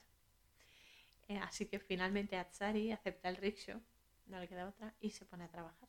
Pero de repente se encuentra una revuelta porque el padrino se está muriendo y la gente se niega a pagar al hijo la subida de impuestos porque el hijo es un, es un sinvergüenza total. Entonces Atsari testifica en una especie de juicio y habla todo lo que se ha callado durante tantísimo tiempo. Argumenta que cuando un hombre se acostumbra a rebajarse, llega un momento en que no se puede levantar. Así consigue que amonesten al hijo del padrino y poder utilizar el rickshaw sin problema a cambio de un pago de 50 rupias, por eso, por alterar a las masas, o sea, es como una fianza que tiene que pagar. Y bueno, Atsari en ese momento, claro, se pone muy nervioso porque no tiene dinero, pero una vez más la gente colabora y entre todos lo juntan para que no tenga que ir a la cárcel. porque en tiempos de necesidad todos queremos ser ayudados y es justamente en los momentos chungos donde se ve que realmente las personas te, estiman y te quieren y te aprecian y te aman. Porque en los momentos buenos, para la juega, la jarana y tal, todos estamos disponibles. Todos, sí, jaja, jiji, qué bien todo. Pero cuando empiezas a tener problemas, ya empiezas a ver que la gente se va apartando, se va apartando, ay, porque no puedo, porque tal, porque igual. Y desaparecen. Porque, claro, cuando hay que hincar el codo, mm, ya no gusta tanto, ya no mola tanto ser amigo, ¿no? Entonces, bueno, gracias a Dios, eh, en la película tiene la ayuda de toda la gente a la que él también ha ayudado, ¿no? Y luego hay una escena maravillosa, que es muy raro, pero es maravillosa, a mí me encanta, no sé si porque me gustan mucho las tormentas y tal, pero bueno, que llega un monzón allí a, la ciudad y empieza a llover súper, súper fuerte y salen todos a la calle a bailar y a celebrar, se les ve felices y están disfrutando. Pero es que, Dios mío, esta película es una montaña rusa porque justo cuando las cosas van bien llega otro momento de tensión en el que los hijos del padrino entran en la habitación de Max que está tranquilamente durmiendo. Y, a ver, esto hay que decirlo, lo siento, pero hay que decirlo las vistas de él durmiendo tan tranquilo y tan guapo, ahí vestido de blanco, son maravillosas. Dicho el inciso este magnífico, seguimos. Pero bueno, llegan los hijos del, padrino y le empiezan a dar una paliza y lo intentan ahogar con una toalla mojada alrededor de la cabeza. Le están dando un aviso a navegantes como una catedral. Y es eso, ¿no? Para que se vaya a su casa y entonces él se, se enfada, coge sus, sus bártulos, ¿no? Su, bolsa de viaje y tal, y se va a la clínica con Joan y con los demás. Porque claro, le habían dicho vete a casa y dice, pues yo me he venido aquí, a mi casa. Y nada, y allí sale de nuevo otra vez esa actitud que tiene, porque eh, Joan ve una foto de una niña que sale abrazando a Max y Joan le pregunta eh, que quién es y él le dice que fue la niña que no pudo salvar en el quirófano y que fue también la gota que colmó el vaso lo que le hizo ya reventar del todo. Y entonces aquí el apoyo de Joan en este momento eh, hace que la culpabilidad que él siente se calme un poquito y se suavice cuando le dice que una vez conoció a un hombre que ponía el plato de cena a su mujer fallecida todos los días, todos los días, y que un buen día incendió su casa y fue un hombre libre porque se liberó de esas losas Max entiende que solo cuando liberas tus fantasmas puedes renovarte, porque has transformado ese nudo, ese, ese nudo energético y has liberado ese bloqueo y tu flujo energético vuelve a hacer su recorrido natural y esa energía se restaura en el equilibrio. Esto igual, o sea, esto pasa igual con los masajes, por ejemplo. Eso, cuando nos duele algo y nos damos un masaje es porque hay un bloqueo energético, hay un nudo ahí hecho que afecta a los músculos, a los tendones, a los nervios y demás y que con el tacto, liberando eso, se restaura la energía. Pues estoy igual, en esta situación igual. Eh, él se da cuenta de que tiene que cortar ya con su pasado, porque si no, no va a poder vivir su presente. Está muy condicionado. Y es que hay gente mucha que se, que se niega a aceptar. Y es que, eh, a ver, el hecho es que para poder sanar algo hay que primero sufrirlo, porque hay que reconocerlo y para reconocerlo hay que sufrirlo. Luego hay que aceptarlo y hay que darle la presencia que merece, porque lo que pasa es que no queremos aceptarlo y al no aceptarlo, eh, ese asunto o esa cosa o esa persona se revela y se crece ante nosotros, porque es muy tozudo, se pone tozudo y hace fuerza. Y estás alimentando esa energía negativa. O sea, en vez de reconocer que tienes este defecto o que, o que estás en una situación que te desborda, si en vez de reconocerlo lo niegas, estás alimentando esa sombra y crece y crece y crece y te ahoga más y más y más. Entonces, claro, Max tiene que, entender esto y está empezando a hacerlo. Entonces, no hay que luchar contra el dolor que se siente o contra la pena, sino comprender su origen. Y su finalidad es que nos está avisando de que algún aspecto interior nuestro no va como debería ir y que hay que solucionarlo. Es una llamada de, atención, ¿no? Entonces, yo también aquí, esto es un consejo que siempre hago porque a mí me ha funcionado y he comprobado que funciona a otras personas, que hablar de ello ayuda, o sea, hablar de estas cosas que nos, que nos ahogan ayuda muchísimo. De hecho, bueno, yo soy partidaria de eso, de una buena conversación, para exteriorizar todo lo que ocupa un espacio muy preciado en nuestro interior y que se está enquistando, solo está cogiendo polvo y produciendo basura. Entonces, gracias a Dios, en su infinita sabiduría, me ha dado ganas y amor por la conversación incansable, que estoy muy agradecida por ello. Y por eso lo sé, porque yo he sido capaz de superar muchas cosas al contarlas, al exteriorizarlas. Eh, por eso yo es que siempre animo a la gente que me conoce, lo sabe, que lo saque fuera, que lo hable. Incluso si no hay nadie con quien hablarlo, con vosotros mismos, decidlo en voz alta, soltadlo, porque al, verbalizar las cosas le prestas atención y te das cuenta de toda esa basura emocional y mental que has acumulado, solo por el sonido, porque tú lo escuchas y es cuando te haces consciente. Que esa es otra. A veces nos pasamos con el síndrome de Diógenes psicoemocional, que acumulamos basura, basura, basura, basura y al final eso parece, no sé. Pero bueno, ahora en serio, al exteriorizarlo y hacer que salga, te das cuenta de que te estás escuchando. Esto es algo muy grande, porque por fin te estás prestando la atención que mereces. Y tiene el efecto de efectivamente empezar a solucionarlo. Así que igualmente esta es la situación en la que Max está y eh, una vez más la cosa en la película vuelve a ir bien porque eh, el jaleo este de vivir es así. Lo pasas bien, aprendes y disfrutas. Lo pasas mal, aprendes y disfrutas. Y así hasta que te mudas de barrio y cruzas al otro lado. Que luego allí eh, empiezas otro bucle diferente. y aquí eso, abundancia para todos.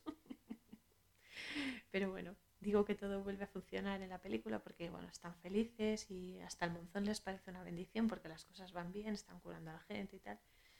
Em, y es eso, ¿no? Que hasta se alegran del monzón. Entonces, de lo malo se saca siempre algo bueno y uno, eh, uno comprende el otro, o sea, uno sin el otro no puede existir.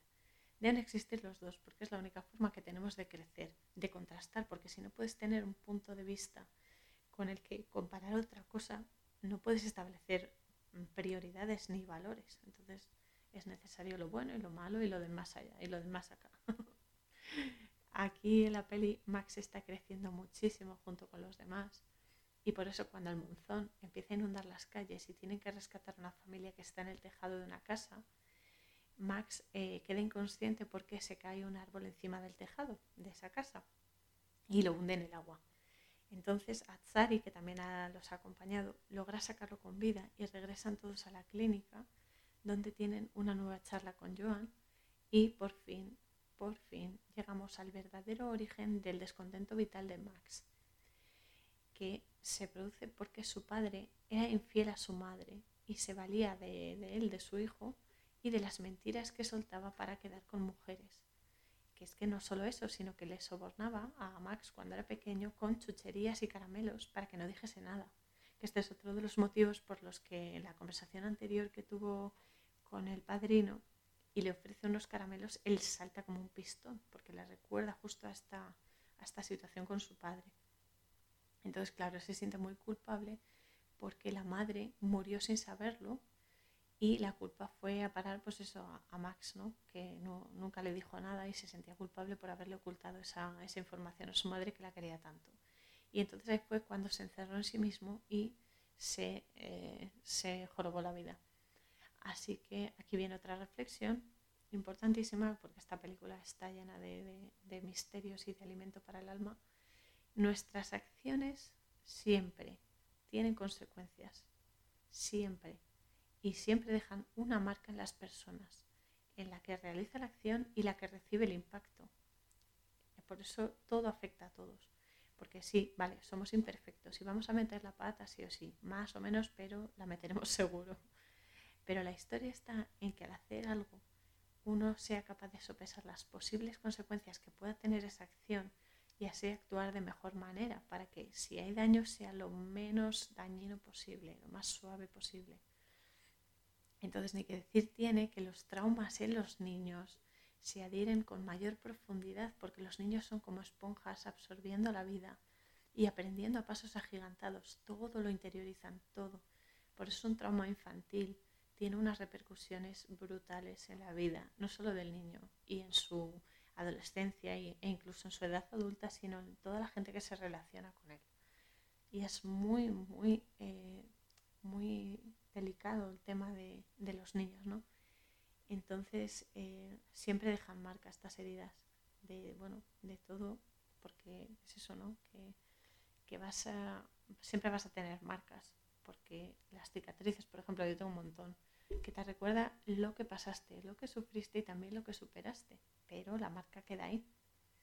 Entonces, bueno, otro motivo por el que les tengo mucho respeto y agradecimiento a mis cicatrices es ese, tanto las físicas como las interiores, ¿eh? que a veces hay más interiores que físicas, porque me han traído hasta aquí y me han enseñado muchísimo sobre la vida y me han enseñado y me han hecho como soy ahora mismo. Entonces, bueno, yo también en la infancia pues igual lo sé porque he vivido situaciones que no son nada agradables y que no es que te dejen ahí un trauma total de por vida, pero sí te afectan, ¿no? Entonces, claro, Max de pequeño, pues con este, este trauma que le provocó su padre, pues bastante tiene, ¿no? Entonces está muy tocado, porque es una brecha emocional muy, muy grande y cosas de la vida que se ha tenido que ir a Calcuta para reencontrarse y poder sanar. Que la vida tiene una forma de, de desarrollarse siempre muy original. Entonces, pues claro, tiene sentido que esté allí, en la ciudad de la alegría, justo por eso, porque es donde se despoja de todo lo material y en cierto modo se ve obligado a vivir en la miseria para poder conseguir esa libertad que necesitaba y ese alimento espiritual que solo podía encontrar al zambullirse literal y metafóricamente en su interior y, entre comillas, ordenar la casa. Es que, de verdad, o sea, la vida es un misterio, un misterio infinito, porque justo cuando parece que ya tienes todas las respuestas, siempre hay algo más que descubrir, siempre, siempre. Es, es un regalo, es un regalo, por eso hay que cuidar tanto la vida.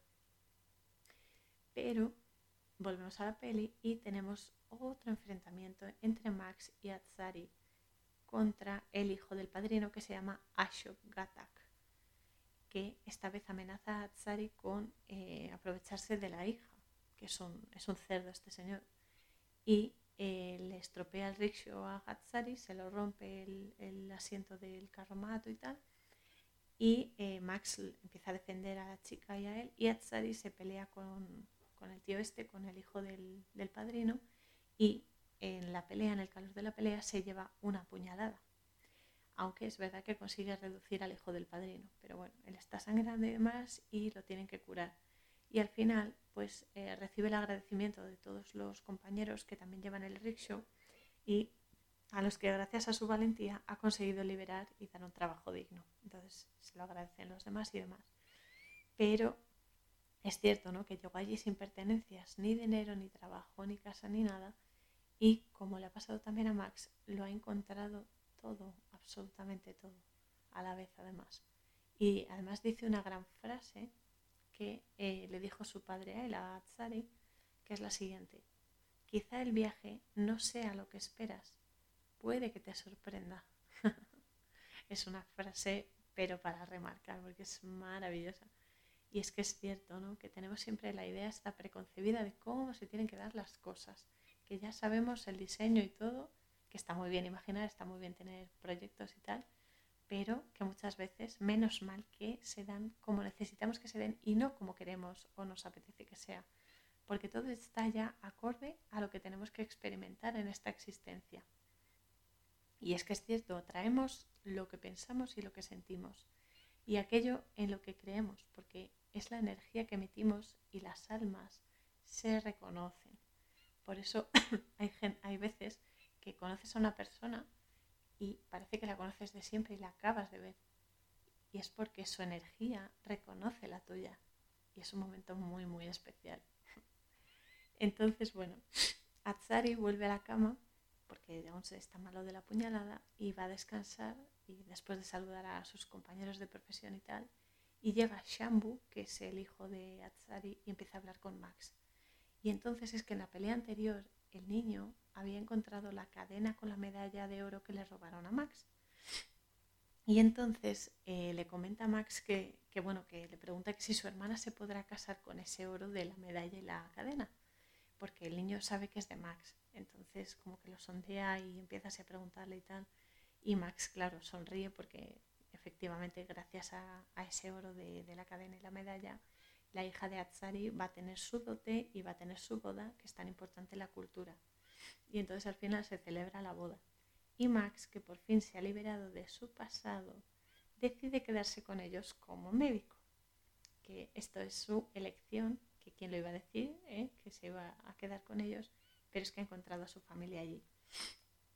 Entonces, bueno, la conclusión es que esta es una película muy dura y está llena de contrastes, pero, y a pesar de la violencia que tiene, que es muchísima, me quedo con lo bueno.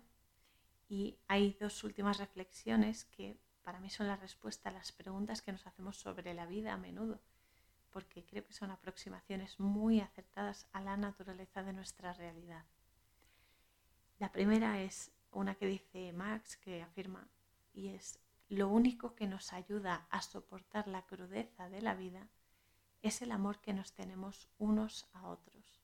Es una reflexión brutal, porque es cierto, son justo esos actos de amor desde el corazón y totalmente sinceros y empáticos los que suavizan la dureza de nuestra existencia en este mundo tan denso y tan deprimido.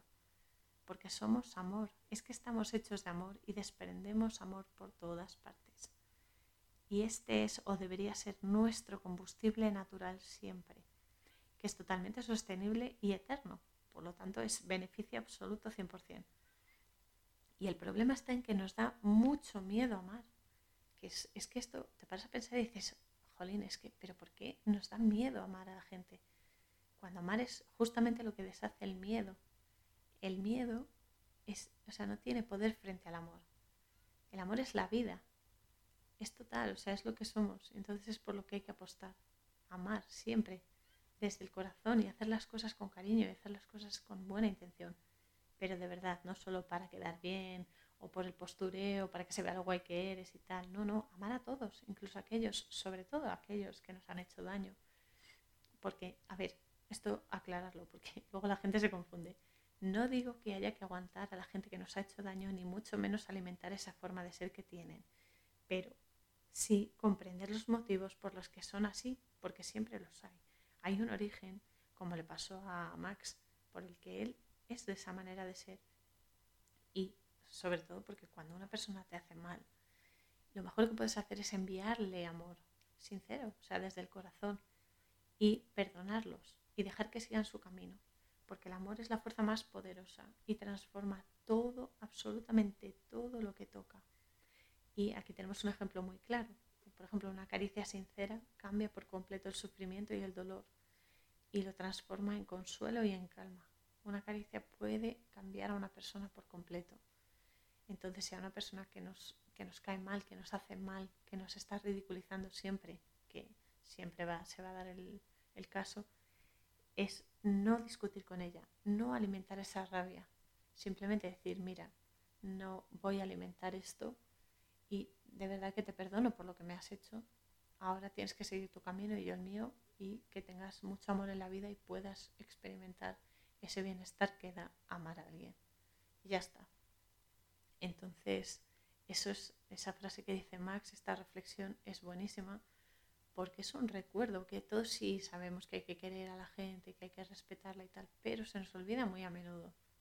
Entonces conviene recordarlo, conviene incidir ahí y sobre todo porque cuanto menos te conciencias de esto, cuanto menos consciente eres de todo esto, más pruebas te pone la vida, más gente así te pone delante para que reacciones de manera adecuada, positiva para él, para esa persona y para ti, porque no quieres que te hagan daño, pero esa persona no puede seguir haciéndose daño a sí misma a través de ti. Y esto es muy, muy complejo, pero conviene tenerlo en cuenta porque es eso, que la vida te pone pruebas y te pone pruebas a veces son la misma para ver si has superado ya esa, esa barrera para poder meterte en otra barrera. O sea, sales de Malaguilla y te metes en Malagón y punto. en fin, bueno, y la otra reflexión es la que dice la cita final de la película, que es de Atsari Pal, nuestro otro protagonista, que eh, dice, todo lo que no se comparte se pierde. Entonces eh, es otra cosa brutal porque eh, volvemos a lo mismo. No sirve de nada que descubras o conozcas o pienses o sientas algo y te lo guardes y no lo compartas con otro, porque el conocimiento está siempre al alcance de cualquiera que desee encontrarlo. Pero si uno lo encuentra antes que otro, ¿para qué lo vas a ocultar? ¿Qué ganas ocultándolo?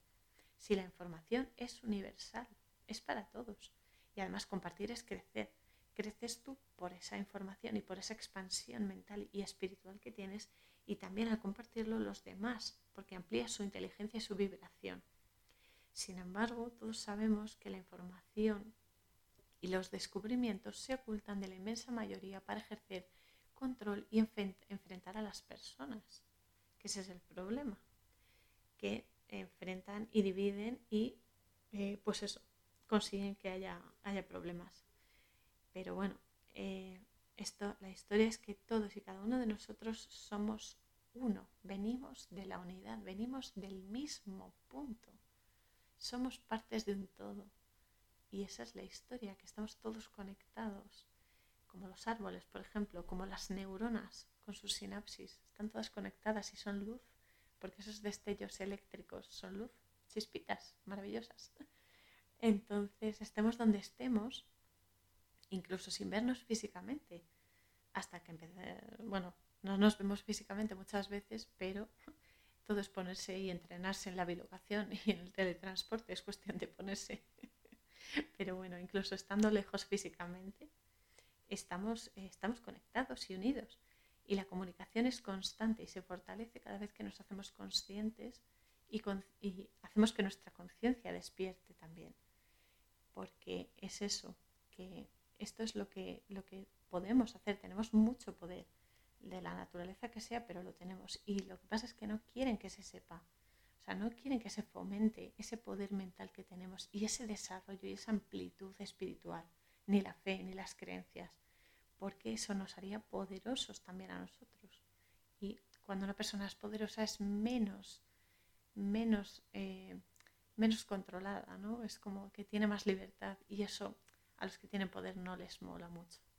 Pero bueno, que se joroben. Entonces hay que, hay que fomentar la mente, hay que fomentar el espíritu y alimentarlo con cosas de calidad.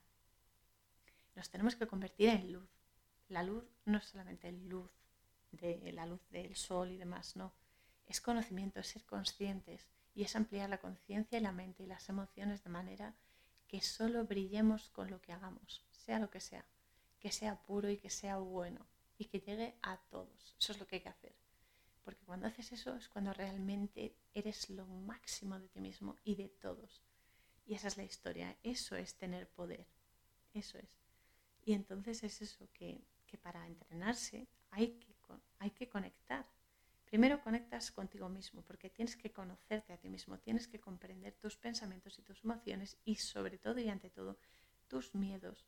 Domar el ego, que es una bestia parda, para que no se haga, no se haga eh, Conan el destructor, sino que nos haga presentes, ¿no? que nos dé una presencia, una personalidad, pero ya está.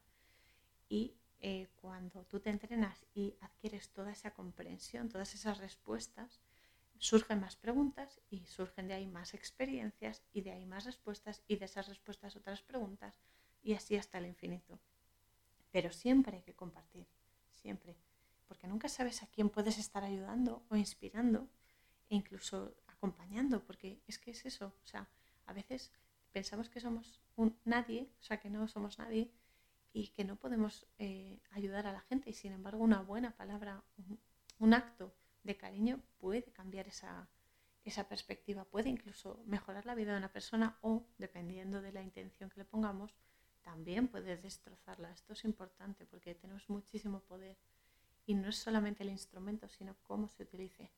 Por eso la intención siempre tiene que ser lo más depurada posible y lo más benefactora posible. Porque amar es compartir y solo así se puede crecer. Por eso os animo a que os expreséis y creéis, seáis creativos e inspiréis a todos, desde todos los ámbitos, los que más os gusten o los que más os vayan, que inspiréis a otros y que se haga desde, con, para y por amor, siempre, siempre porque eso es lo que va a iluminar el mundo y lo que va a mejorar las cosas.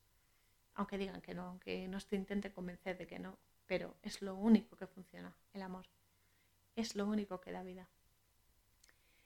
Por eso esta película me ha parecido muy importante, es muy densa, sé que es complicado entender algunos aspectos, pero me ha parecido importante exponerla porque, porque es muy profunda y creo que tiene muchas de las respuestas que todos buscamos y que nos puede, nos puede dirigir un poquito mejor en el camino. Y nada, os doy las gracias por acompañarme en otro episodio y sobre todo por ser, que es lo más bonito que puede ser una persona, tener presencia y ser presente. Os invito a que compartáis el, episodio en redes sociales y también os adelanto que el próximo sábado 29 de mayo de 2021 recordaremos lo esencial con El dador de recuerdos, The Giver, una película de 2014 dirigida por Philip Noyce y basada en la novela homónima de Lois Lowry y que tiene un contenido muy, muy potente. Ya sabéis que podéis dejarme mensajes de voz con vuestras opiniones y sugerencias o con cualquier cosa que queráis decirme a través del link de Anchor que aparece en la descripción del capítulo. Tirad del hilo y expandid vuestra luz al máximo, Adalides. Que nada os frene. Canción Spirit of Fire. Música www.50sounds.com barra es barra.